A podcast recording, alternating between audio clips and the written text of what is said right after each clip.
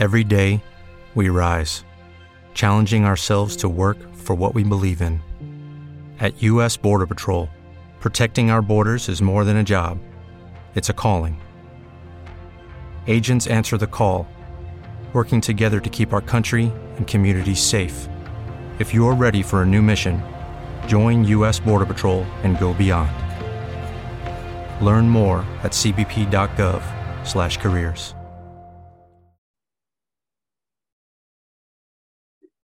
Bueno, muy buenos días, buenas tardes, buenas noches, depende a qué hora estén escuchando este podcast. Hoy eh, un podcast muy especial para nosotros porque este es el podcast número 100 Así que quiero hacer especial agradecimiento a quienes hacen este podcast.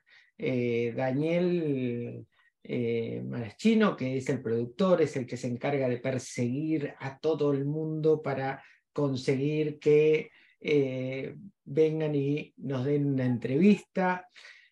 Marta Soniski, que se encarga de eh, los finales hermosos que tenemos, que nos deja pensando siempre. Eh, Gustavo Sosniski, que eh, es el que habla, no el que está hablando en este momento, que es Marcelo Díaz. Gustavo Sosniski es el que habla siempre, permanentemente en los podcasts. Patricia y Dante Recia desde San Rafael, Mendoza. Eh, y, Luis, que hoy no puede estar con nosotros eh, por eh, temas laborales, y, y, por eso también este podcast lo estamos haciendo grabado y no en vivo, porque él es el que se encarga de que la técnica salga en vivo.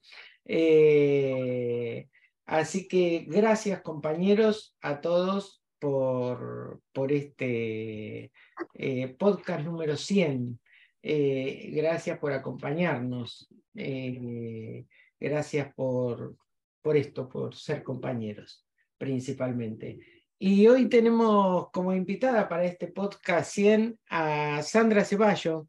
ella es abogada, especialista en derechos, um, en perdón, en Derecho Internacional de los Derechos Humanos y experta en pueblos originarios, docente de la UBA eh, de Derecho, eh, presidenta de AMAI, eh, periodista de Radio Nacional y TV Pública. hola Sandra, ¿cómo estás? Hola, ¿qué tal? Buenas tardes, buenos días. También a todos y todas. Gracias por la invitación, como siempre. Son muy amables. Gracias, gracias por estar. Gracias, Sandra. Gracias por, eh, por estar, Sandra, y por compartir este espacio con nosotros, con eh, en esto que nosotros intentamos generar como encuentro que nos sirva para en nuestras reflexiones para seguir pudiendo desarrollar acciones, que esas acciones nos involucren y nos permitan aportar lo propio, aportar eh, lo que deseamos relacionado a nuestros proyectos fundamentales, a lo que nos fue construyendo la vida y nos fuimos construyendo la vida en la existencia como proyectos para poder desde ahí soñar, desear y llevar adelante acciones. Eh, Marcelo hablaba de que yo hablo y sí, este, pero a veces hablo sin saber por qué hablo, pero en general trato de hablar como parte de las acciones que me permitan satisfacer eh, deseos que me dan la significación de estar vivo, ¿no? El deseo, la búsqueda de esos deseos que me dan esa existencia para seguir en ese camino de los proyectos fundamentales. ¿Por dónde pasa parte de tus proyectos fundamentales hoy, Sandra? Y este, es interesante esto, ¿no? Porque es la, pulsión de vida que uno tiene y la, pasión por donde la canalizamos. Y este, yo creo que a través de los años eh, pude eh, reconciliarme con, con, mi identidad y entonces lo que era antes estaba puesto mucho en la familia, en, Este, en mi caso, mis padres murieron muy jóvenes, en mis hermanos menores, ¿no? Este, con, como una cosa de protección, de estar al servicio de, eh, con los años y con ese, y con ese, este, con ese encuentro conmigo misma a través de la identidad y aceptación, este, se volvió una cuestión más social. ¿no? Este, así que sí, lo siento como, como una vocación de, servicio a través de la visibilización por los medios de comunicación, a través de la docencia. Me parece que por ahí, por, por ahí va la cosa. Es eso lo, que, lo que me apasiona. Qué bueno, y eso que a uno encuentra en lo que lo apasiona y que de alguna manera es lo que nos da existencia, ¿no? Porque existimos, no porque materialmente hemos nacido y tenemos una materia que nos da existencia. Eh, creo, eh, mi opinión es que la existencia la podemos tomar de manera consciente y la sentimos en la medida que podamos desarrollar esos sueños, esos deseos que tienen que ver con nuestros proyectos, con nuestras pasiones, con eh, pasiones que dan respuesta a esos proyectos. Pero frente a realidades, y vos, por supuesto, eh, sos eh, una de las tantas en el colectivo que lucha por las reivindicaciones de derechos humanos y en particular por los pueblos originarios, por los indígenas. Eh, claramente, no todas, no todos, no todos tienen desde un lugar de equidad la oportunidad y posibilidad de soñar. soñamos en la medida que podamos llevar acciones que nos acerquen a satisfacer esos, esos deseos, esos sueños. En una realidad social donde la falta de equidad hay inclusive eh, la, frustración o la, eh, la perversa inhibición de poder soñar, porque hay generaciones que ya ni pueden imaginar soñar y desde ahí no pueden imaginar cómo es la significación de su existencia, ¿no? Y esto lleva a, cosas que a mí también me compete, que tiene que ver con la salud mental, ¿no? Y mm. desde qué lugar, si no soñamos, si no existimos, si no somos conscientes de que con acciones podemos apasionadamente, como haces vos, Sandra, ir hacia lugares posibles, eso es lo que nos permite trascender. Y sin mm. trascender no existimos, y si no existimos estamos hechos pelota. Con lo cual, bueno, por ahí, por ahí va mi pensamiento, Sandra. Sí, es la libertad, ¿no? Porque soñar, tener la capacidad de soñar, tiene que ver con ese ejercicio de la libertad y yo también siento que eso le da sentido a mi vida y, debe ser muy fuerte esa pasión, porque cuando la, cuando la realidad es tan adversa, generalmente, en todo trabajo de derechos humanos, hay que estar renovándose permanentemente, ¿no? Pero, mm, pero no es todo una lágrima, o sea, no es todo una pena. Eh, la realidad nos motiva a seguir adelante y son desafíos constantes. aunque a veces... Cuando, nuestros proyectos se juntan, cuando nuestros proyectos personales son parte y uno descubre y toma conciencia que es parte de un proyecto colectivo y que mis sueños son parte de los sueños de muchas y muchos otros, ahí es donde eso se transforma en acciones que nos llevan a una existencia satisfactoria en esa posibilidad de trascender a uno mismo. Lo que digo es que lamentablemente, y esto no del pesimismo, sino lo que a uno lo puede seguir convocando justamente a luchar para cambiar la realidad, es que hay personas que ya no, pueden, no sueñan porque no pueden ni fantasear con ese sueño de transformación por la falta de equidad, por la falta de oportunidades, posibilidades que tienen que ver más allá. Vos eh, digamos, uno yo pienso y me da mucha bronca, Sandra, cuando me doy cuenta, nos damos cuenta de que llevamos meses, meses y meses y meses hablando de que todas, todas y todos los argentinos tengan la oportunidad de alimentarse, alimentarse dignamente, que puedan llegar a comer. ¿no? Y en esto me imagino que, que tiene que ver con, con esos sectores trabajadores, de pueblos originarios. Poder comer y la existencia humana necesita mucho más de otras cosas, no solamente de estar preocupado por comer, sino de estar preocupado y tener los sueños de, trascender, los sueños de educarse, los sueños de, ir por más. Ahora, ¿cuántos tienen esa oportunidad y cuántos no? A esto me refiero, ¿no? Sí, tal cual, ¿no? Los, este, los que menos tienen son los que más eh, reciben los golpes, las consecuencias de, de políticas, este, precisamente Hace un ratito un señor me contaba que en Santiago del Estero hizo 47 grados Entonces pensábamos, bueno, esto es lo que nos espera este verano. Y le digo, bueno, la soja, el monocultivo, la tal indiscriminada de los bosques, ¿no? ¿Qué, otra cosa se puede esperar? Es esta realidad tristísima, no solo para los que viven hoy, sino para los que vendrán, ¿no?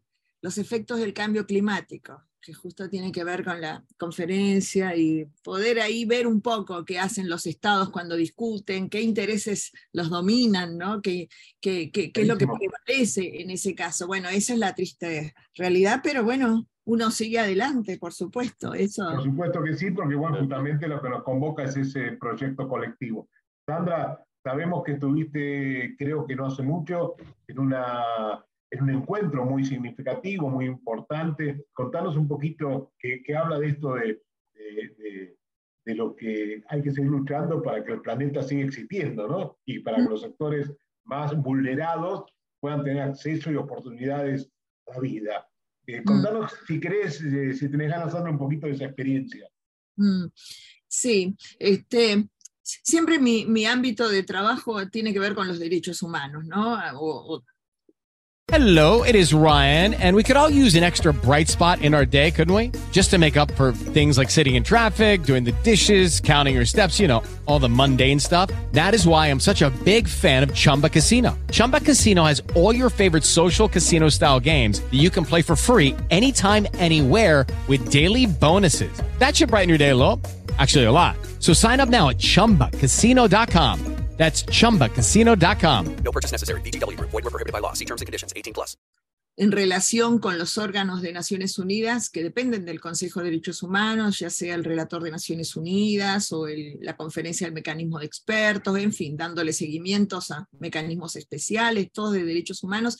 Y en este caso ya va la segunda conferencia, este, que nos empezamos por porque es necesario y es actual y es urgente ocuparse del tema del cambio climático, que es bastante árido porque habla de porcentajes de emisiones ¿no? de carbono en la atmósfera y los acuerdos, que son muchísimos. Fue la vigésimo séptima conferencia de Naciones Unidas sobre cambio climático, ya hay acuerdos previos, incluso el Acuerdo de París de 2015 hablaba de la importancia de los saberes ancestrales de los pueblos indígenas para enfrentar y mitigar el cambio climático. O sea, ellos, mm, mis hermanos indígenas, porque hay todo como una diplomacia indígena, que son gente preparada, capacitada, que conoce y, y también está ducha en esto de las negociaciones y el lobby y de hablar con los estados para tratar de impulsar que nuestros propios intereses como pueblos indígenas lleguen a esos documentos.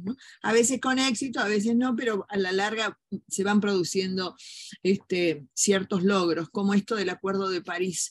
Así que estuve participando, nosotros fuimos los días previos porque se formó a través de Naciones Unidas se aprobó que se formara como una plataforma de un grupo eh, facilitador, se llama, un grupo de trabajo facilitador, este, que aporta a la conferencia del Convenio Marco de Naciones Unidas sobre Cambio Climático, y bueno, tienen su agenda propia, y algunos son indígenas. Em, se llamó, esas ya son cosas más hilar más fino, pero se llama de comunidades locales y pueblos indígenas. Y hay muchas críticas al respecto, porque pueblos indígenas tienen un estatus ya jurídico de derecho internacional específico, con un montón de derechos eh, que están reconocidos, en cambio comunidades locales no dice nada. ¿no? Entonces, creemos, algunos sostienen que ha sido como una jugada de ciertos estados para disminuir los derechos de los pueblos indígenas y mezclarlos con otros que no, que no están organizados como pueblos ni investidos de la libre determinación como sí los pueblos indígenas este, gozan, por lo menos en cuanto a la normativa internacional. Bueno, estuvimos participando de esa plataforma de comunidades locales y pueblos indígenas, algunos que son indígenas los conocemos, este, y vienen desarrollando un trabajo eh, que tuvimos informes de toda su agenda anual, es, eh, es un poco árido para los eh, hispanoparlantes, sobre todo para los de Latinoamérica, sean indígenas o no, porque todas las discusiones este, en la conferencia de cambio climático en sí, que empezó el 6 de noviembre hasta el 18, eh, son en inglés. Con lo cual, si uno no tiene un dominio no solo de inglés, sino del inglés técnico, con las siglas que se utilizan, ¿no? como acuerdos ya. Si uno ya no está en el tema, no puede discutir, ni aportar, ni comprender de qué están hablando. ¿no? Así que es, eh, e, es medio que un, poco eh, complicado. En la plataforma no, porque ahí hay traducción. Fueron cuatro días, del 1 al 4. Luego de la plataforma y los informes y los avances, este, ellos también al principio tenían toda la página en inglés, así que ya tradujeron, escucharon nuestras quejas de una reunión anterior que hubo en junio, la reunión intersesional se llama, del grupo de trabajo, y este fue la, número 7, esta fue la 8, luego fue el caucus indígena. Como verán, yo les voy a hablar desde el punto de vista indígena, porque yo fui a participar dentro de ese mundo indígena, más de 200 delegados de pueblos indígenas, con la idea de aportar, con la idea de que los estados presten atención a los pueblos indígenas, sobre todo porque ya dijeron que tienen conocimientos ancestrales que saben el remedio para enfrentar ¿no? esta mitigación necesaria, pero sin embargo, en los documentos finales, nada de los pueblos indígenas. Durante lo que duraron este, esos días, eh, el 5 y el 6 tuvimos lo que llamamos caucus indígenas, el gran encuentro indígena. Eh, ahí se, se, fija la agenda, ¿no? cuáles son nuestros intereses como pueblos indígenas, se hablaron de proyectos, inclusive que se, que se funde un, fondo que asista a los pueblos indígenas. ¿Por qué? Porque en manos de los pueblos indígenas está el 80% de la biodiversidad del planeta.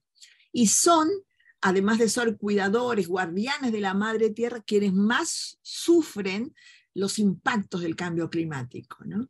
Entonces, este, de la tal, el desmonte, o sea, hay cosas horrendas realmente, sobre todo los que viven en islas que ya no tienen agua dulce, ¿no? Es tristísimo. Las situaciones son... yo, por eso decía que eh, a todas esas acciones del poder eh, que nos vulneran, a los sectores eh, más desprotegidos, indudablemente, más humildes, y a, esas comunidades indígenas son las que justamente esas talas, ese, ese, descuido del planeta, a los que más perjudica.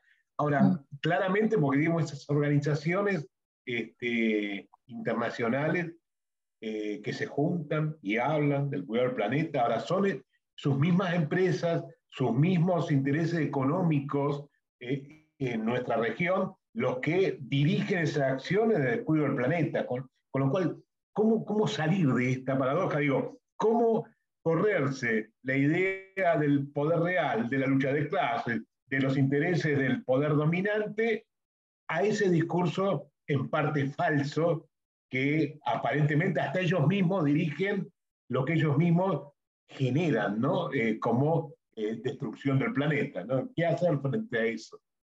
Y sí, son avances y retrocesos. Pensemos que yo me refiero a pueblos indígenas, hay una normativa que les garantizaría un montón de derechos que sabemos que vienen padeciendo porque los estados no lo cumplen y ellos lo votaron, digamos, ¿no?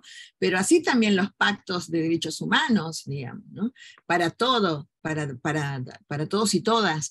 Así que pareciera que la humanidad es ese tipo de movimientos, ¿no? de, de avances, de reconocimientos, de, de, progresividad de derechos y después en los hechos este, padecemos los intereses económicos, porque tal cual lo que decís, ahí ya lo que vemos es que son países desarrollados, la lucha pasa o la, la, puja entre los países desarrollados y los que están en vías de desarrollo, entre los cuales está la Argentina, por ejemplo. ¿no? Ahí no, no, no es los países del mundo contra los pueblos indígenas, no, no, no.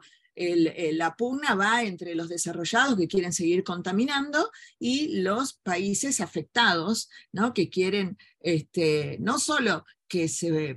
Ellos acordaron, después de mucho discutir y a último momento, porque ya había terminado la conferencia y ellos siguieron negociando el fin de semana, eh, acordaron, o sea, todo terminaba el 18 y el 20 acordaron forma, hacer un fondo para eh, daños, ¿no? Eh, daños y, pérdidas, precisamente para que se canalice a los que más sufren las consecuencias del cambio climático. Pero las críticas eh, primero que ya no estaban presentes los grupos de la sociedad civil que habían viajado con todo esfuerzo hasta, hasta este Egipto, porque lo hicieron solos, después que se habían ido ya todos los delegados indígenas, por lo menos se, habían ido, y, este, eh, y votaron este fondo, ¿no? Eh, de, pero no votaron lo más importante, que es el abandonar las, eh, las energías como el carbón y el petróleo por energías renovables que eso es lo que necesitamos. O sea, no atacaron la causa de esos daños y, este, y pérdidas. Sandra, Sandra perdón, yo quería preguntarte algo. Eh, bueno, vos verás, yo no tengo fisonómicamente eh, mucha pinta de indígena, pero soy eh, un apasionado por la, con mi esposa de, los pueblos originarios y, somos de visitar mucho las comunidades indígenas. Sobre todo, no hay vacación que no la aprovechemos eh, con esas visitas. A veces eh, eh, uno se pregunta y, y, aprende mucho. Yo, por lo menos en los Quilmes, estuve hablando con ellos y sobre la muerte y, sobre las muertes blancas y las muertes negras, que no la toman como el hecho eh, biológico de vivir o no vivir. Eh, para ellos es una continuidad. Pero eh, últimamente, a pesar de los graves daños de lo climático, no hay una conciencia este, y tratamos de enseñar y tratamos de, que se profundice y se vea cómo viven otras comunidades. ¿no? Hemos visitado muchas, Amaichá, Huichi, Tobas, este, y guaraníes, y sobre todo en el norte de Jujuy, bueno, cómo va la dominación de todo eso. Parece que todo se hubiera centralizado desde Macri en adelante en los mapuches, ¿no? Y, este, y no hay otra este, propagación de las historias que viven los guaraníes. Los guaraníes, este, vos visitas las ruinas de San Ignacio y vas a ver los guaraníes. Judy was boring. Hello. Then Judy discovered chumbacasino.com. It's my little escape. Now Judy's the life of the party. Oh, baby, Mama's bringing home the bacon. Whoa. Take it easy, Judy. The Chumba life is for everybody. So go to ChumbaCasino.com and play over 100 casino style games. Join today and play for free for your chance to redeem some serious prizes. chumba ChumbaCasino.com. No purchase necessary. Void where prohibited by law. 18 plus terms and conditions apply. See website for details.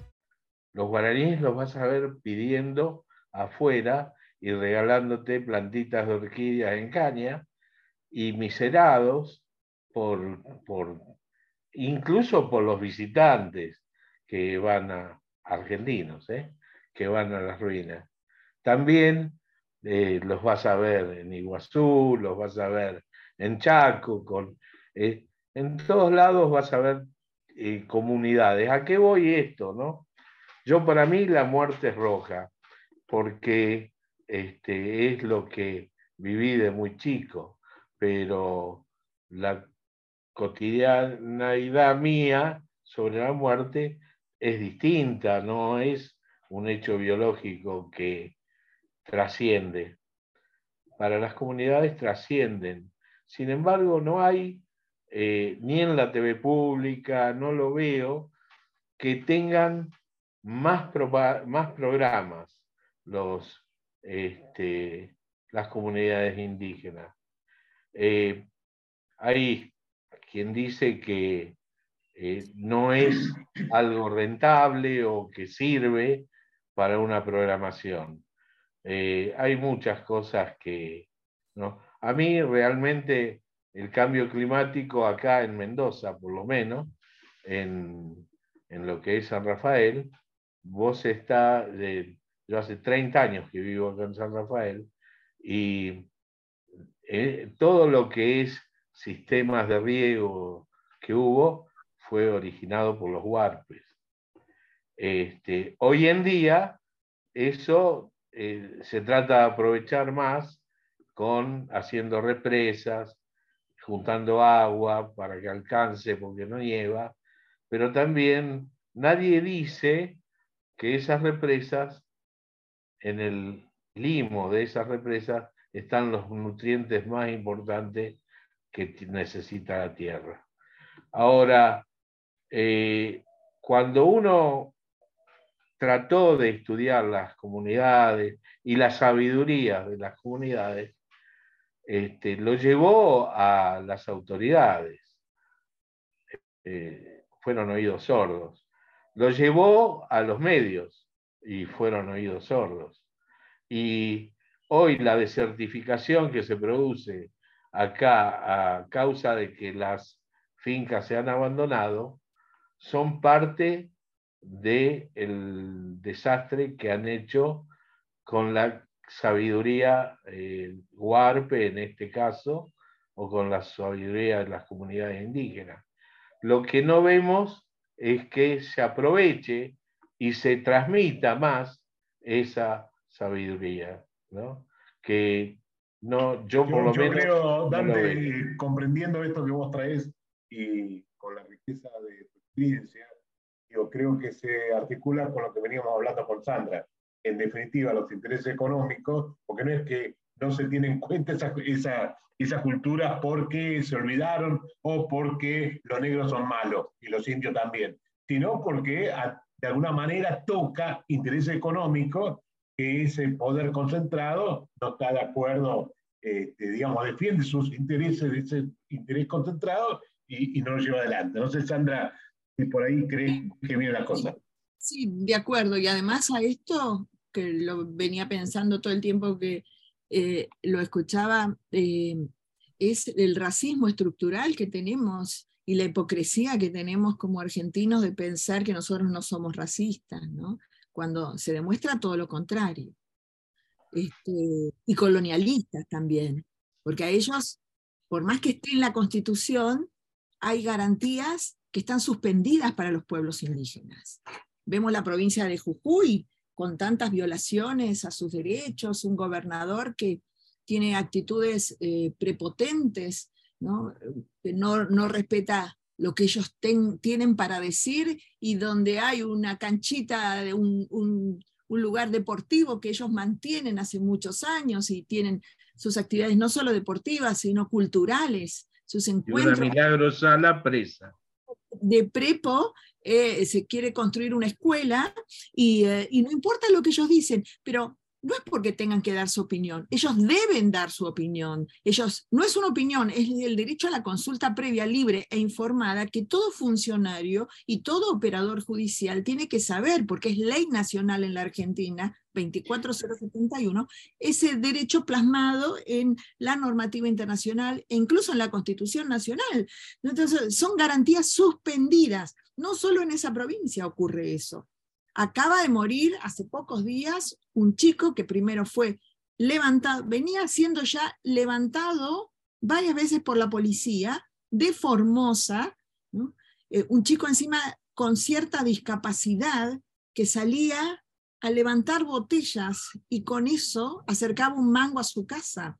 Ese chico fue, hay testigos que vieron cómo la policía lo levantó y terminó desaparecido y apareció muerto. Y no estamos hablando de ese chico, de ese joven, no estamos hablando. Entonces hay, hay distintas clases de muertos. No es lo mismo Santiago Maldonado, nuevamente, que este joven Onofre, que murió hace 20 días en Formosa. Hay cosas que se callan. Entonces, eso, eso, eso, creo que lo tenemos que tener recontra claro, el, que, que somos racistas los argentinos y que cuando defendemos Malvinas nos queda bien claro cuál es el colonizador y, y qué es ser colonialistas. Pero cuando hablamos de avanzar sobre sus territorios, desmontar, hacer una perforación, hacer arreglos con eh, no sé, con Japón para extraer litio, ahí los tipos no tienen ni voz ni voto. Son cosas. Vos sabés que yo no coincido con eso. Eh, yo soy argentino, vengo de... de... No, no te estoy dando una opinión, ¿eh? te estoy hablando de la normativa. ¿eh? No, la- sobre todo de la normativa. ¿Sabés por qué no estoy tanto de acuerdo con eso? ¿Con qué? Porque yo me preocupo tanto por este Onofre como me preocupo también por Santiago Maldonado. Yo no, también me preocupo por otras cosas. Ahora, ¿vos qué esperanza tenés con una justicia como la que hay? general, digo, en general, no ocupan los titulares de los medios, bueno, ya sabemos que hay medios y medios, ¿no? En general no se habla de esas muertes, no estamos hablando de tu caso particular, que sos una persona sensible, que vas a las comunidades, que es distinto, ¿no? Esto es más allá de cada uno de nosotros. Yo también digo, somos racistas y yo me considero que no, o por lo menos esto, día a día trato de, de construirme, porque todos tenemos algo, si hemos vivido en las ciudades, todos hemos Sí, aprendido. convengamos que, ¿Sabés por lo que- podemos, sabés lo que me casi, pasa? podemos casi afirmar que hay un porcentaje bastante importante y, y ese, ese porcentaje va aumentando según el la clase social o el nivel socioeconómico de, de- de ese subgrupo y que eh, hay un porcentaje importante sobre este racismo. Yo, este, mi apellido no es de pueblo originario, pero yo en cualquier lado tengo 68 años y hace 50 años por lo menos, o 55, que cada vez, el 90% de las veces que yo doy mi apellido, me pregunté, ¿de dónde viene? Y yo le digo, de Matadero. De Matadero, le digo, digo, "No". pero sí hay una cuestión cultural en un porcentaje importante que es racista y que somos, tenemos que tomar conciencia, Sandra, sí estoy de acuerdo con eso, porque vos mismo incluís, incluís esta idea de la necesidad de deconstruirlo. Cuando culturalmente hay un porcentaje importante y cuando lo, lo cultural y las clases dominantes nos llevan a esa idea de racismo, de la misma que Alberto habló cuando dijo los argentinos bajamos de los barcos, digo, sin duda, son cosas de construir, porque, digo, eh, tenemos que ser conscientes de eso para no equivocarnos, más allá que yo vaya después a visitar este, a los Quilmes y vaya a visitar a diferentes lugares. Creo que Sandra si no, no dijo que ¿sabés lo todos, que pasa? todos los argentinos somos racistas, este, y es probable que nosotros estemos convocando a Sandra a este podcast porque seamos racistas, y no justamente porque parte de nuestros proyectos y nuestras acciones tienen que ver con esta lucha. Lo que digo que, de todos No. modos, viviendo en donde vivimos, hay que ser consciente de eso para estar alertas, digamos. Si no, me tengo que comer el verso de un Luis Juez que me dice que somos un pueblo de mierda. No, no, Entonces, yo no soy ningún que- pueblo de mierda, ni estoy racista. Y bueno, a este tipo lo tengo de amigo hace mucho tiempo, pero viste, con el apellido y todo. Eso es ser racista. Muy bien. Sí, no, No, seguro. no quiero traer a, a políticos determinados acá, sino que estamos observando cosas Por supuesto. Sin ánimo, por lo menos no es ánimo de politizarlo, pero me parece que llegar a esa conclusión, este, para mí no fue de un día para el otro. Es un poco ir desmenuzando la cosa, ir tomando conciencia. Si vemos que se violan tanto sus derechos, ¿por qué será? La- Por la- sin duda, digo, Sandra, sin Claro. duda, la realidad que vos describís y la realidad que conocemos objetivamente de lo que va pasando en diferentes sectores vulnerados de nuestra realidad, como incluyendo en ellos los pueblos indígenas, es justamente por lo político, no es lo natural, es lo político y cultural que eh, genera esa realidad, sin duda, digo, más allá que uno quiera dar nombre o no. Digo, en esta realidad, Sandra, en esta realidad, ¿cómo ves hacia adelante o cuáles son las principales reivindicaciones hoy eh, que eh, protagonizan la lucha de los diferentes, dentro de nuestro país, en diferentes lugares, en diferentes cuestiones relacionadas a los pueblos indígenas?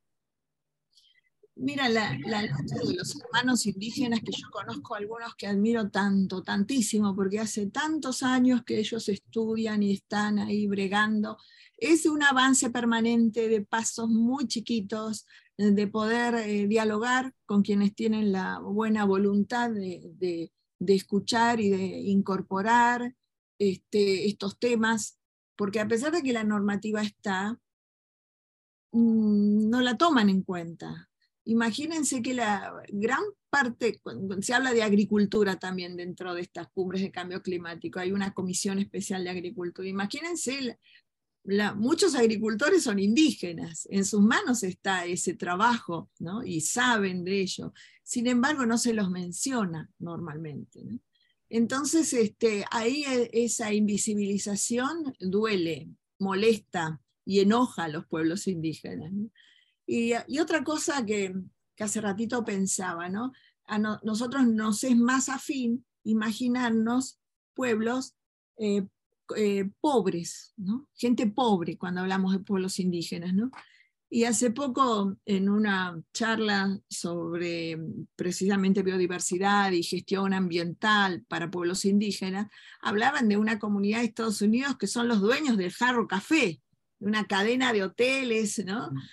Este, y de casinos también. Yo ya conocí otros este, presidentes de comunidades de Estados Unidos que por otro lado, acá me decía Dante que él no parecía indígena. Sí, así como Dante, hay indígenas que son los que le diríamos pieles rojas, que, que son blancos. Es que Dante en realidad es un piel roja, Sandra. Claro, seguramente, puede ser, todo puede ser, pero... pero he conocido, la muerte roja conocido un señor así parecido a Dante que en Ginebra hace varios años que me dijeron, ellos tienen un casino, me, decían, ¿no? ¡Wow! Y me pareció muy impresionante porque uno, uno con todo atrevimiento se pone a cuestionar, ¿pero corresponde que tengan casino? Claro.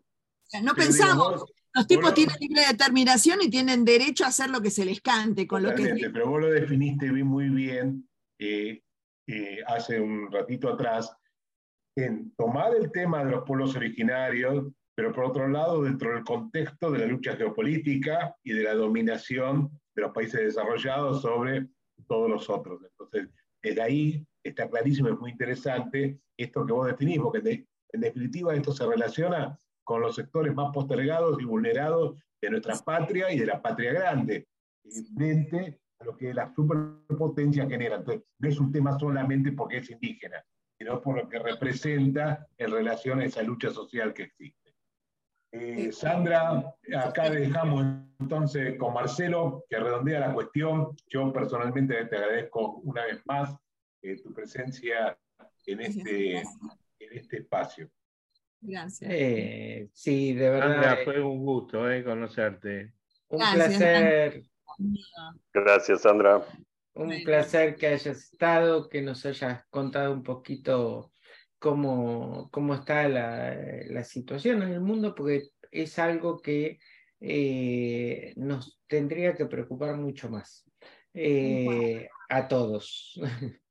eh, quede claro que, que, yo he visto que los, en los acuerdos previos quedó clarísimo cómo el capitalismo eh, nos llevó en a esta situación, además. ¿no? Entonces, eso para mí fue una sorpresa cuando empecé a leer y enterarme de los acuerdos previos, viste que hablaban del capitalismo, del colonialismo, ¿no? Así que este, estamos viviendo eso. Tenemos que sumar a la deconstrucción, Sandra, que hablábamos, que vos hablabas antes, eh, todo el tema racial, pero también todo lo que en definitiva se naturaliza sobre hechos que son producto y consecuencia de acciones sociales, de luchas sociales y de un sistema social que en su forma de producción generan lo que vivimos, esa, este, esta realidad de la falta de equidad.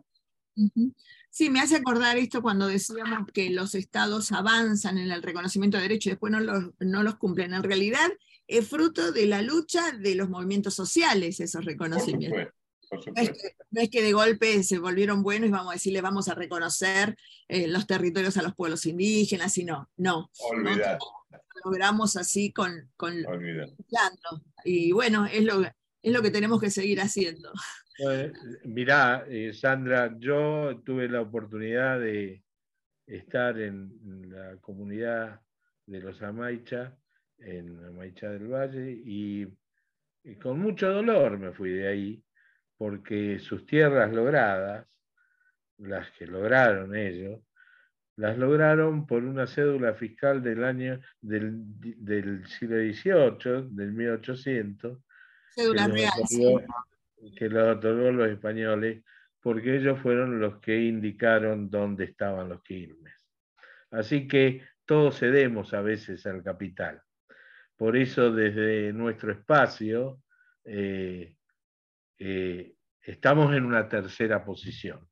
Somos peronistas. no nos olvidemos que Perón eh, tenía raíces originarias, por lo menos por parte de madre, ¿no? y que contemporáneo a, este tiempo, a esta actualidad, eh, tenemos en Latinoamérica eh, un expresidente en este momento como Evo Morales, que realmente ni siquiera la dictadura que lo derrocó pudo destruir eh, por completo, al menos, todos los logros que él tuvo y defendiendo a la Pachamama. Pero tampoco nos olvidemos que en nuestro país, por negra, por indígena, por mujer eh, y por activista social y por política, eh, hace 2.515 días que el gobernador Gerardo Morales mantiene presa ilegalmente a Milagro Sala. Mira, yo quisiera agregar algo para vos que te puede interesar y a veces, sobre todo, lo, viste, yo te hablaba de la muerte, a alguien le preguntaron una vez qué es la muerte y contestó, a veces me angustia, a veces le tengo miedo, a veces me resulta indiferente y otras veces, las más frecuentes, creo que la muerte y el nacimiento son hermanos, que la muerte ocurre para que el nacimiento sea posible y que hay nacimientos para confirmar que la muerte nunca mata del todo. Galeano. Gracias, Sandra. Gracias, Sandra. Te invitamos a que te quedes unos minutitos más, que Marta nos va a, leer eh, algo que nos trajo, tenés que abrir el micrófono, Marta.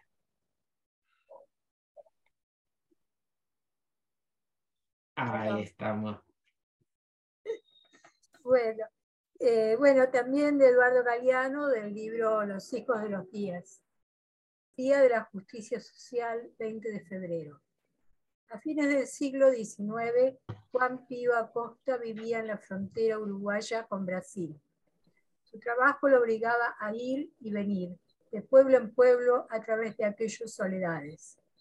Viajaba en un carro de caballo junto a ocho pasajeros de primera, segunda y tercera clase. Juan Pío compraba siempre el pasaje de tercera, que era el más barato. Nunca entendió por qué había precios diferentes todos viajaban igual, los que pagaban más y los que pagaban menos, apretados unos contra otros, mordiendo polvo, sacudidos por el insensante traqueteo. Nunca entendió por qué, hasta que un mal día de invierno el carro se atascó en el barro, y entonces el mayoral mandó. Los de primera se quedan arriba, los de segunda se bajan, y los de tercera a empujar. Gracias, Marta. Gracias, Gustavo. Gracias, Daniel. Gracias, Dante. Muchísimas gracias, Sandra, por acompañarnos eh, en este que, además de ser el podcast número 100, eh, entiendo que es el último podcast de este año 2022 y eh, en enero del 2023 volveremos con toda la fuerza con los podcasts. Mientras tanto, vamos a seguir en la calle, vamos a seguir movilizados y alertas. Es un honor para gracias a ustedes, lo mejor para este descanso de fin de año, pero que seguimos alertas, este, eh, atendiendo toda la, la, actualidad y lo mejor también para el año que viene. Un abrazo. Gracias, Sandra. Gracias, Sandra. Gracias, Sandra. Gracias, Sandra. Gracias.